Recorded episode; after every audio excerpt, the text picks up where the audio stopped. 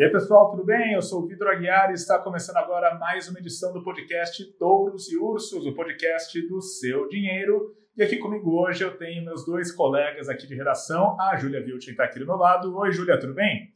Oi, Vitor, tudo bom? Tudo bom, pessoal? Sextou. É isso aí, sextou. E em Brasília também sextou, né, Edu? Como é que você está? Tudo tranquilo. Beleza. Bom, a gente tem aqui uma pauta bem extensa hoje para discutir, porque afinal de contas essa semana ela foi super agitada tanto aí em Brasília quanto aqui para o noticiário corporativo. Claro que a gente vai falar muito sobre as decisões de política monetária no mundo, tanto o BC quanto o Fed cortaram os juros aqui do Brasil e dos Estados Unidos, mas as posturas das duas autoridades monetárias foram diferentes, isso causou algum tumulto nos mercados. Além disso, a gente também vai discutir como é que ficam seus investimentos no cenário de Selic mais baixa, Selic é 6% ao ano agora, e é claro que a gente fez todas as contas para você saber como é que fica o seu dinheiro neste cenário. A gente também vai falar um pouco dos melhores investimentos aqui no mês de julho. A gente teve aí um ranking um pouco diferente do que foi visto no mês de junho. E claro que a gente também vai falar sobre a reação dos mercados ao corte de juros tanto no Brasil quanto nos Estados Unidos, mas não foi só isso que mexeu com os mercados na semana. A gente também teve o reaquecimento da guerra comercial. Donald Trump tweetou na quinta-feira e trouxe aí uma certa tensão nesse fronte. Temporada de balanço aqui no Brasil continua. A gente teve a divulgação dos resultados de três gigantes: Petrobras, Vale e Itaú. E já pensando um pouco mais no futuro, na semana que vem o Congresso vai retomar os trabalhos e tem a expectativa de a tramitação da reforma da Previdência voltar ao centro das atenções. E é claro que o tema do FGTS também continua em pauta. A Caixa deve apresentar o calendário de saques e já tem toda uma expectativa nesse fronte.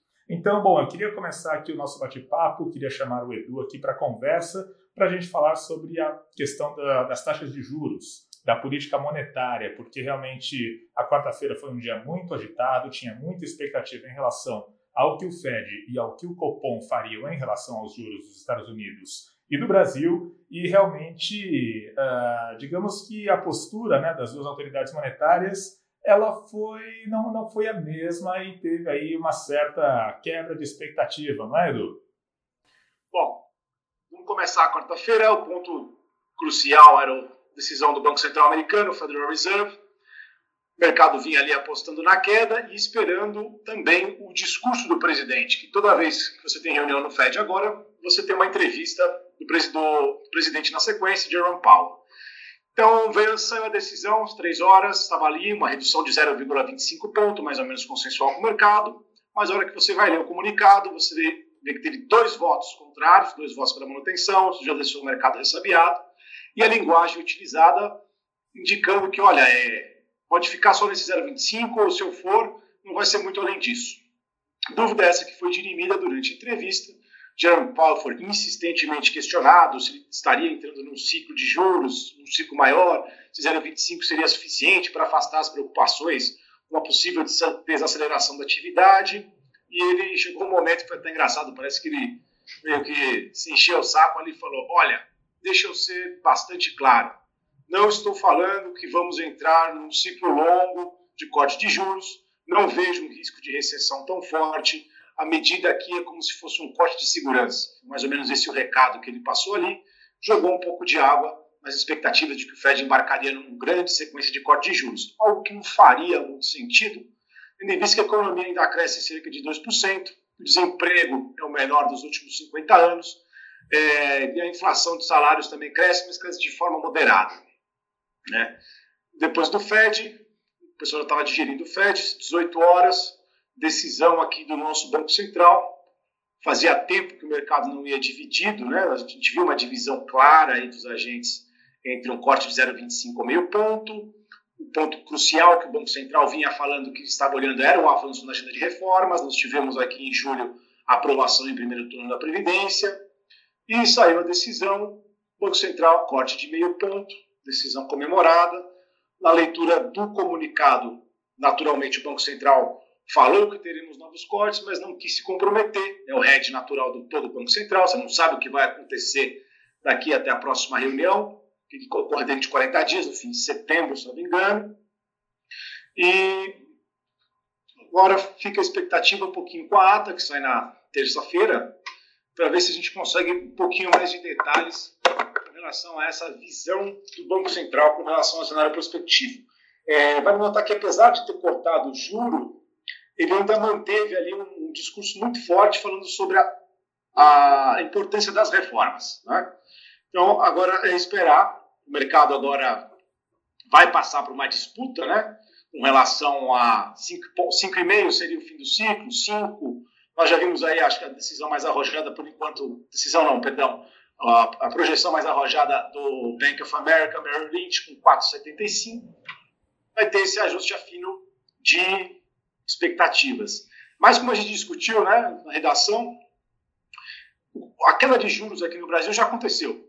O Banco Central chancelou a expectativa. Né? Se você acompanhar os juros futuros, ou mesmo os seus papéis do Tesouro, você vai ver ali que o juro já tinha caído. Né? Nós estamos aí para dar um patamar, nível de risco, que leva também em conta a questão dos juros, é o mesmo de 2014, antes do país ter perdido o, a taxa de grau de investimento. Então você tem juros para 12 meses já sendo negociados aí abaixo de 5,5%. Um swap de 360 dias está na faixa de 5,4%. Se você quiser olhar os títulos públicos, você tem todas as NTNBs, todos os PCAs, é, todos os títulos tesouro atrelados ao IPCAs com um prêmio, um juro real aí abaixo de 4%. Né? Então o mercado se antecipou, antecipou muito esse movimento. Agora o Banco Central está nesse movimento de vai chancelar tudo que o mercado está pedindo ou vai adotar uma postura um pouco mais gradualista para ver como, como, é que vai ser a recuperação da atividade, se ele pode manter um juro baixo mais tempo, se ele pode ficar mais tempo sem subir. Essa toda vai ser a discussão no âmbito da política monetária. Tá certo. E bom, aproveitando que você já citou rapidamente ali a questão da previdência, da tramitação e que o BC está atento aí ao cronograma, né? Na, na, semana que vem a gente já começa a ter uma retomada dos trabalhos aí no Congresso, né? É, o Congresso estava de recesso agora do meio de julho para cá e tem a expectativa de que o processo de tramitação da Previdência volte à tona. o texto ainda precisa ser votado em segundo turno lá na Câmara e depois ele é encaminhado ao Senado. Uh, caso aí a gente tenha, de fato, essa tramitação caminhando sem maiores obstáculos e num cronograma mais ou menos dentro do previsto, você acha que a autoridade monetária, o BC, vai ficar mais, mais à vontade para promover aí novos cortes na Selic, caso esse processo enrosque, talvez o BC seja mais conservador? Seria isso? Não creio que tenha uma relação tão direta e mecânica como parece ser, né? Mas o ponto é o seguinte: oficialmente o Congresso voltou a trabalhar ontem, mas como era quinta-feira, é Brasília, passa essa semana. Já acabei de olhar a pauta da Câmara da semana que vem, nós estamos ali a reforma da Previdência, esperando o, a, a, votação, e também um outro projeto que é relevante, que trata das licitações. O ponto é o seguinte, que está faltando, estive conversando com o pessoal agora, antes da gente entrar no ar, é, não sei se o pessoal lembra, vocês devem lembrar, o governo fez uma série de liberações de emendas parlamentares e se comprometeu com algumas nomeações para cargos de segundo e terceiro escalão, como forma de angariar apoio aí para votação. Boa parte foi liberada, só que ainda tem um resto que ficou retido. Então as negociações estão acontecendo agora. Vão acontecer durante o fim de semana e o comecinho da semana que vem, são para ver como é que vai ser a velocidade de liberação das emendas, essa questão da indicação de algum cargo ou outro, para fechar o acordo e ver se vota na quarta-feira, dia 7. Vai começar a discussão no dia 6, terça, e vamos, se tudo estiver amarradinho, volta já no dia 7. Tá certo, beleza. Bom, como a gente está nesse assunto aí né, de política monetária, de juros mais baixos, eu queria chamar a Júlia aqui para nossa discussão porque, enfim, na própria quarta-feira, quando o Copom né, bateu o martelo e divulgou que, de fato, a Selic seria cortada em meio ponto percentual, chegando ao nível de 6% ao ano, a Júlia já estava fazendo todas as contas a respeito dos investimentos aqui no Brasil e como é que fica o quadro para os investimentos com essa Selic mais baixa. Então, Júlia, o que, que você descobriu? Como é que fica aí, uh, como é que ficam os investimentos dos nossos ouvintes, tanto ali o pessoal que tem ali um título mais conservador, uma postura mais conservadora, quanto quem tem ali alguma aplicação um pouco mais arriscada? O que é que muda de agora em diante? Então, Vitor, é, o, o, o que acontece, assim, retomando aí um pouco do que o Edu falou, né? É, a queda de juros ela já aconteceu no mercado, né? A decisão do Copom ela só veio é, concretizar uma expectativa do mercado que já vinha derrubando aí os juros futuros e isso já vinha impactando o retorno das aplicações. Isso já vinha, já era um dos fatores que vinham fazendo a bolsa subir, era, era, era o fator que vinha fazendo os títulos que se beneficiam da, do cenário de juros em queda se valorizarem também. Esses títulos, eu estou falando aí dos títulos de renda fixa pré-fixados e atrelados à inflação, porque eles também têm uma parte de remuneração pré-fixada. Esses títulos eles costumam se valorizar quando a perspectiva do mercado é de queda nos juros. Isso já vinha acontecendo.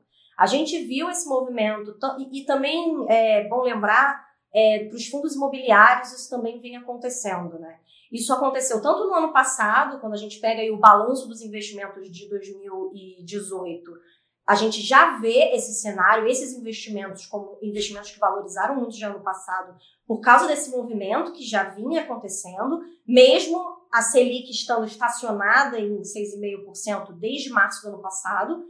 E no primeiro semestre desse ano a gente viu isso também. A gente viu esses mesmos ativos, ativos que têm mais risco, né, se valorizando, acompanhando aí esse movimento de queda nos juros, influenciado por uma série de fatores, o avanço da reforma da Previdência no Congresso, é, o, o, a perspectiva de queda de juros também no exterior, nos Estados Unidos, na Europa. Então, tudo isso é, veio fazendo com que os juros aqui também caíssem e essas aplicações é, tivessem um bom retorno. É, o, que, o que acontece agora, né, enfim, boa parte, da, no caso da renda fixa, boa parte dessa movimentação da valorização dos títulos pré-fixados e atrelados à inflação já aconteceu, né? Quem tinha esses títulos na carteira se deu bem.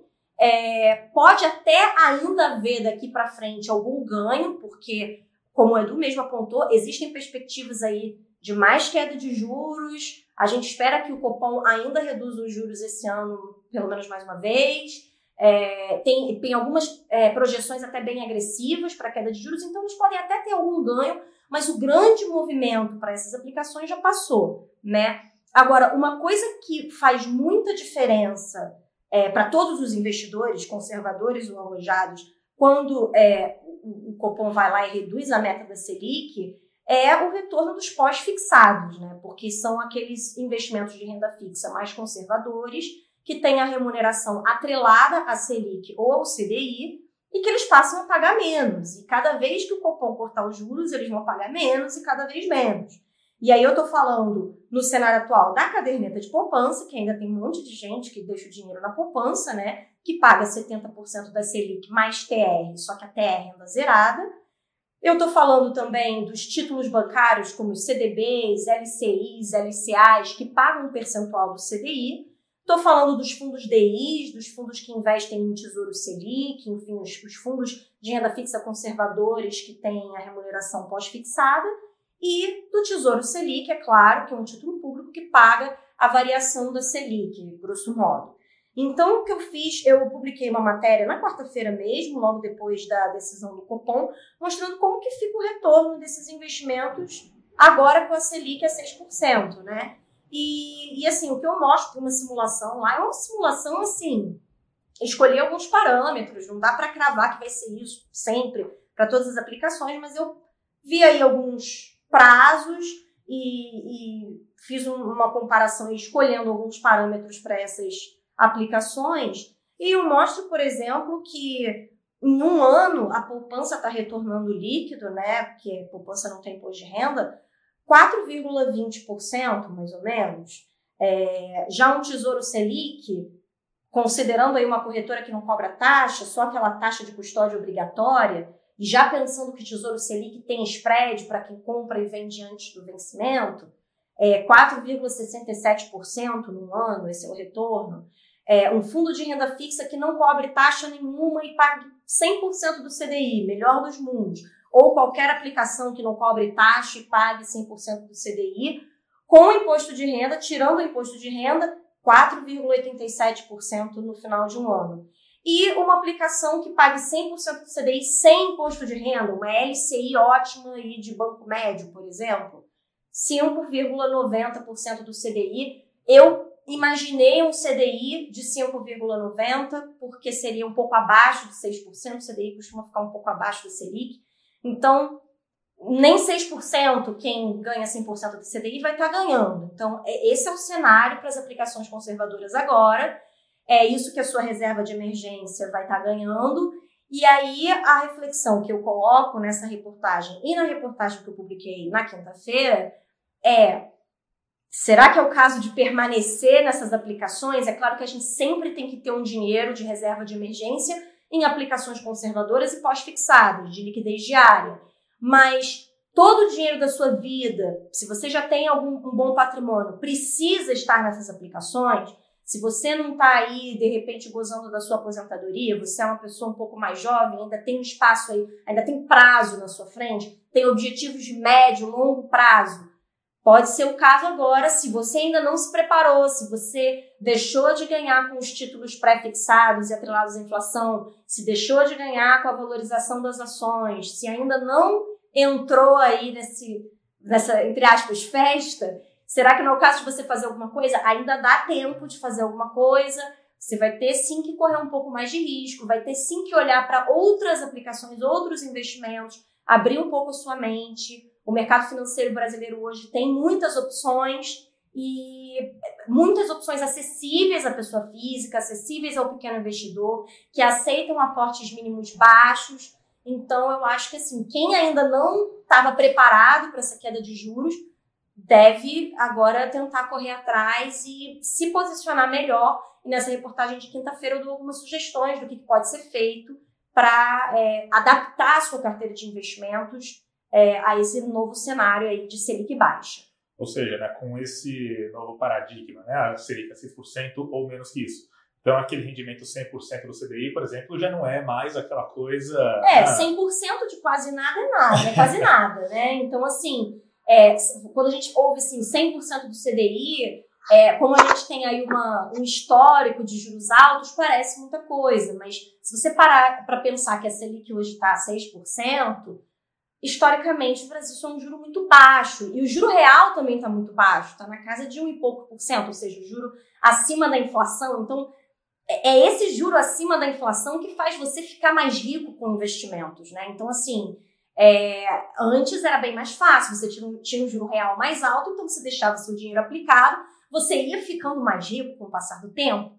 Mas hoje em dia tá apertado, né? Então, é, você tem mesmo que cortar custos dos seus investimentos, você tem que poupar mais e você tem que buscar investimentos que tenham um potencial de retorno maior, sabendo que eles também vão ter um risco maior. Mas é claro que não é, por exemplo, né, o, quem está nos ouvindo agora, não é uma situação de, ah, pô, vou tirar todo o meu dinheiro nesses investimentos mais conservadores e ir 100% para o risco. Não é isso também, né? Não, não é isso. Assim, a gente tem visto muito, eu venho acompanhando muito, assim, gente que está meio, assim, desesperada, por assim dizer, e se lançando no risco de cabeça, assim como se não houvesse amanhã. Inclusive, é, correndo riscos é, um pouco menos, um pouco heterodoxos, vamos dizer assim, né?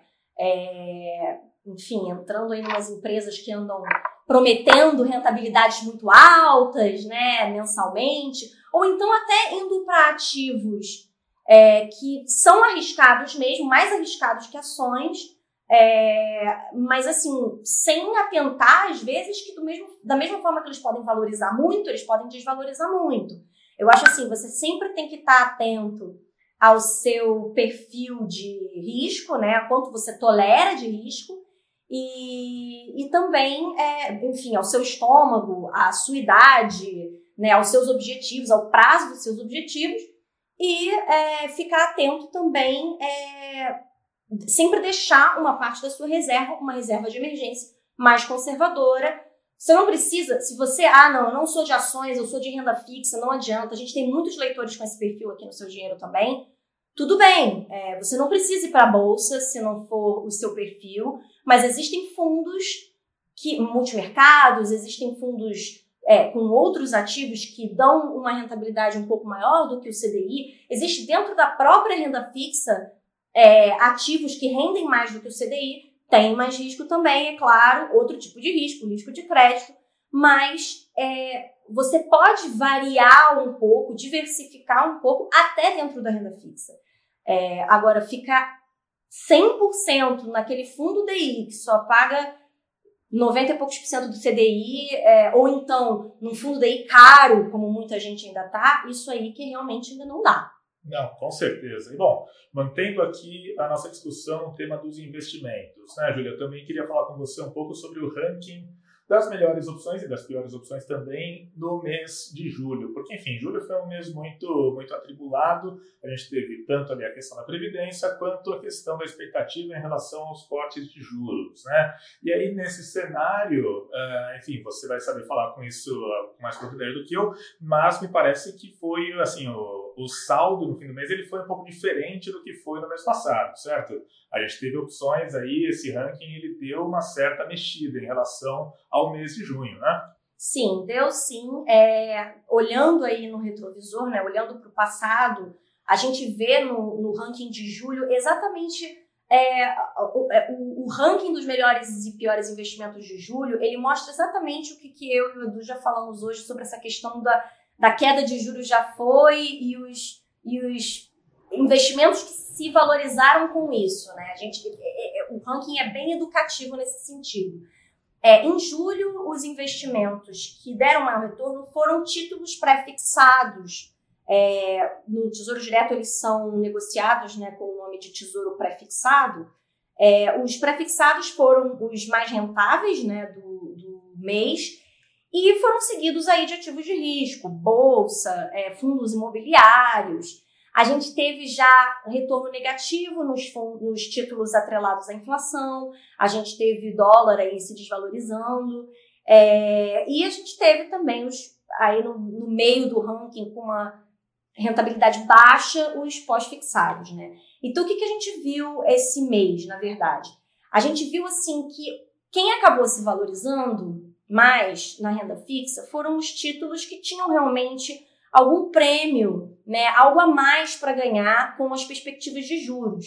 Os títulos, a perspectiva de queda de juros, os títulos atrelados à inflação, eles já tinham valorizado bastante, né, já tinham dado bastante lá no primeiro semestre, e os, os pré-fixados aí é, de médio prazo, vamos dizer assim, eles ainda estavam com um prêmio bacana no início do mês, e foram eles que acabaram ganhando mais com essa queda dos juros ao longo do mês e se valorizando mais, ao passo que os títulos longos, principalmente os atrelados à inflação, acabaram tendo um retorno levemente negativo depois de terem tido altas muito grandes antes de julho, né? E a gente teve aí também um bom desempenho da bolsa, né? bom desempenho. Né? Foi um mês de altos e baixos, mas a bolsa conseguiu é, fechar com uma alta é, até boa, né, de 0,84% no mês. E também o, o, o IFIX, né, o índice dos fundos imobiliários, subiu mais de 1%, se não me engano. É, os ativos de risco andaram bem no mês, mas foi um mês, como você mesmo disse, Vitor, atribulado, porque no início a, a, a, os ativos de bolsa andaram muito, né, com o avanço da reforma da Previdência no Congresso e a aprovação em primeiro turno, mas depois da segunda metade do mês a coisa ficou meio parada para o negativo, aí com a questão de como que o Fed ia se comportar, como que o Copom ia se comportar no fim do mês. E aí eu acho até que é, seria caso de você falar um pouco mais sobre o que, aconteceu na Bolsa nesse mês. Não, exatamente. Né? É, no fim do mês, né, o Ibovespa ele terminou com essa alta acumulada de 0,84%, mas de fato né, foi o mesmo marcado ali por, digamos, dois tempos. Né? O primeiro tempo, a questão da Previdência, com a tramitação avançando lá em Brasília, o mercado ele assumiu uma postura muito otimista, levou o índice ali para novas máximas, né? na máxima histórica, se não me engano, no dia 10, o índice ficou acima dos 105 mil pontos. Só que, né, quando de fato a Previdência foi aprovada no primeiro turno lá na Câmara dos Deputados, o mercado ele começou a tirar um pouco o pé do acelerador, as coisas lá em Brasília também foram, de certa maneira, acalmando e ficando cada vez mais para agosto. E aí, com o recesso lá no Congresso, a bolsa ela deu uma certa estacionada, porque lá fora também estava um clima mais de marasmo, todo mundo esperando ali para ver o que ia acontecer em relação aos bancos centrais, se ia ou não ia cortar juros, e só agora, nesses últimos dias, lá no início da semana, é que de fato os mercados eles deram uma movimentada um pouco mais intensa. Por quê?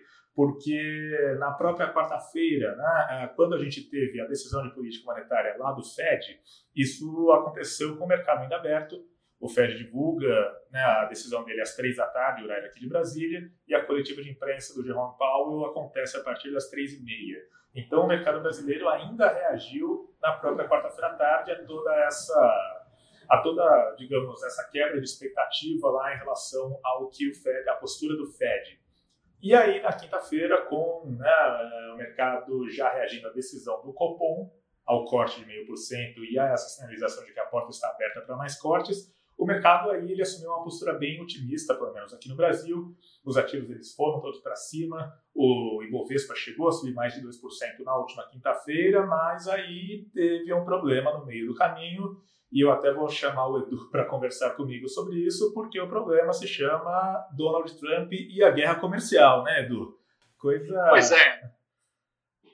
é foi interessante a movimentação. Que o Trump vinha pressionando o Fed, né? Para ele baixar, cortar os juros mais rápido, mais, de forma mais intensa. E aí veio a decisão, ele tweetou que estava decepcionado com, com o Fed, com o Jerome Powell, e tudo bem. Aí o mercado teve aquela primeira reação negativa, depois parece que o mercado lá fora se deu conta de que o Fed cortar o juro pouco é um bom sinal. Quer dizer que a economia não está indo para o buraco da maneira que se imaginava. Então você tem essas reações distintas aí conforme o passar do tempo, ou, ou a forma que o mercado quer enxergar. Mas aí ontem à tarde, Donald Trump foi lá e falou: quem manda aqui sou eu, e meteu mais uma tarifa sobre os chineses. Então, isso aí repercutiu rapidamente no mercado, as bolsas americanas voltaram, caíram, caíram com força, o petróleo caiu com força, as outras moedas, os mercados asiáticos também vieram a refletir isso depois, que é, na verdade, uma forma, uma forma de enxergar isso, é o Trump pressionando indiretamente o Federal Reserve para fazer o que ele quer.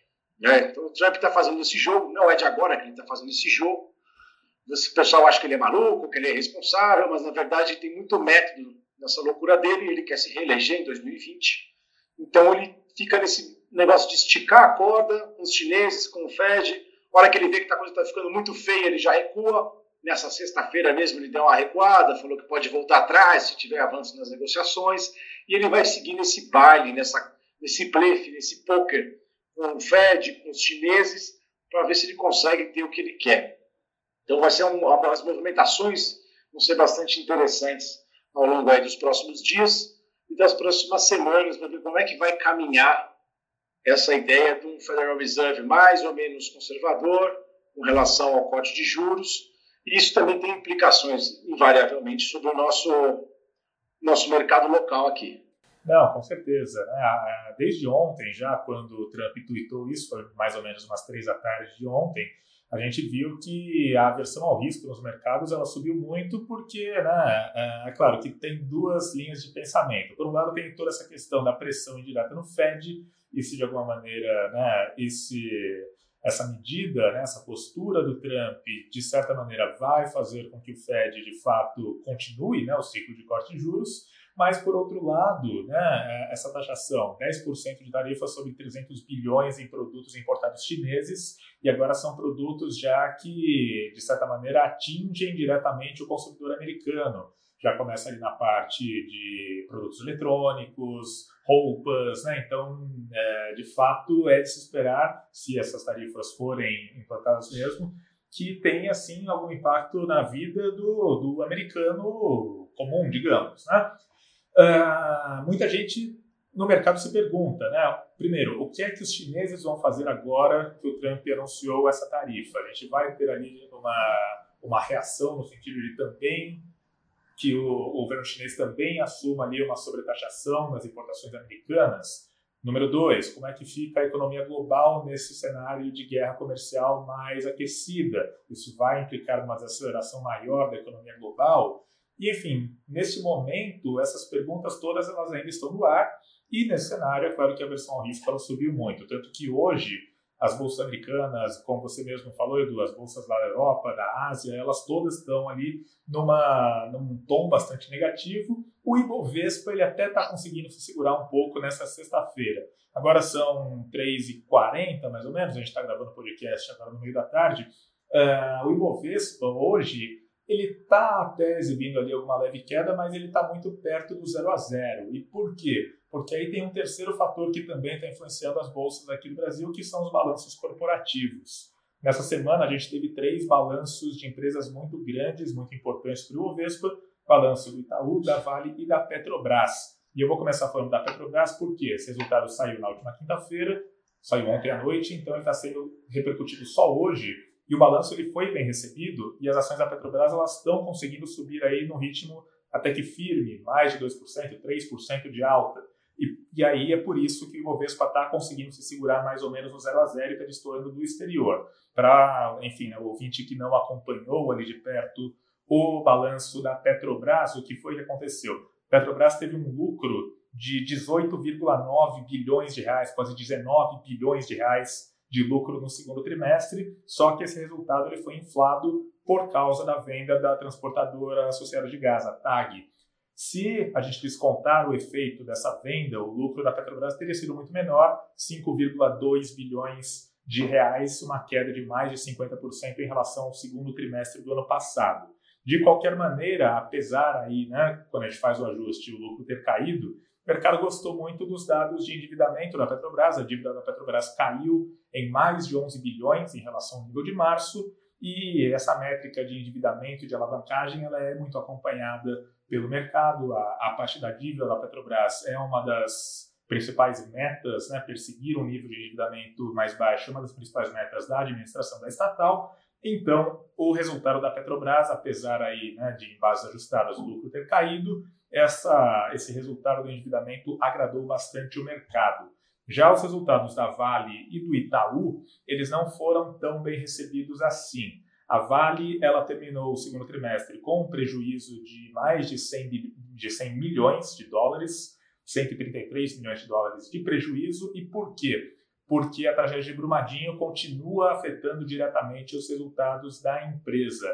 A Vale ela precisou fazer uma, uma provisão extra de 1,3 bilhões de dólares nesse trimestre, lembrando que no primeiro trimestre do ano, lá entre, entre janeiro e março, a Vale já tinha feito um provisionamento de 4 bilhões e meio de dólares por causa da tragédia lá em Brumadinho. Então, é, ainda aí, né, essa tragédia está repercutindo nos resultados financeiros da Vale e a Vale teve aí o segundo trimestre consecutivo de perdas. Quanto ao Itaú, falando rapidamente do Itaú, o Itaú teve um lucro de 7 bilhões de reais no segundo trimestre desse ano, cresceu aí mais de 10% o lucro do, do banco em relação ao segundo trimestre do ano passado. A rentabilidade do Itaú ela segue elevada, o retorno sobre o patrimônio em 23,5%.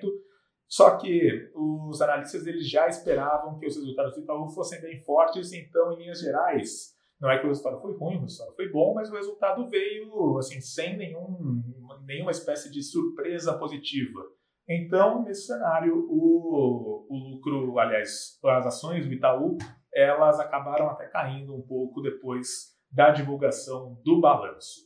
Bom, a gente está chegando aqui na reta final do nosso podcast. Eu só queria chamar o Edu mais uma vez para comentar sobre a questão do FGTS, né, Edu? Porque, enfim, o FGTS ele concentrou as atenções aí em Brasília nas últimas duas semanas, enquanto o Congresso estava de folga. E é claro que a questão de liberação de recursos que estavam parados nas contas do FGTS, isso gera muita atenção, isso gera muita expectativa uh, para as pessoas né, que estão interessadas ali em sacarem os recursos. E a Caixa, enfim, né, ela deve apresentar um calendário em breve. Como é que é esse cronograma? O que é que já se sabe em relação ao saque, Edu? Bom, a expectativa é que segunda-feira, 5, dia 5 de agosto, a Caixa apresente aí esse calendário. Ele vai se estender, salvo engano, de setembro até março do ano que vem, para as pessoas fazerem a retirada desses até 500 reais de cada conta. Então, só para esclarecer novamente, essa é uma dúvida recorrente eu tenho, eu, eu, tenho pelo menos três contas.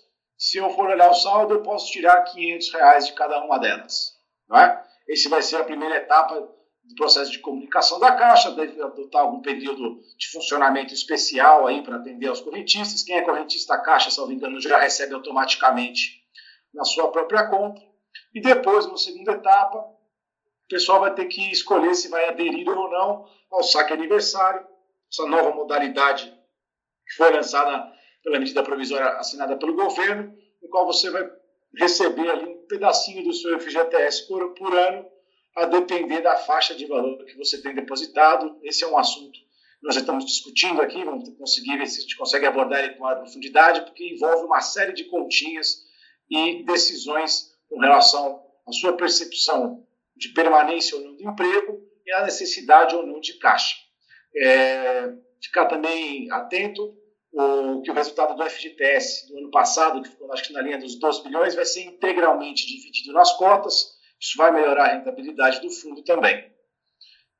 É, ainda em Brasília, além da medida da reforma da Previdência, tem esse outra, essa outra votação com relação à medida provisória das leis de citações.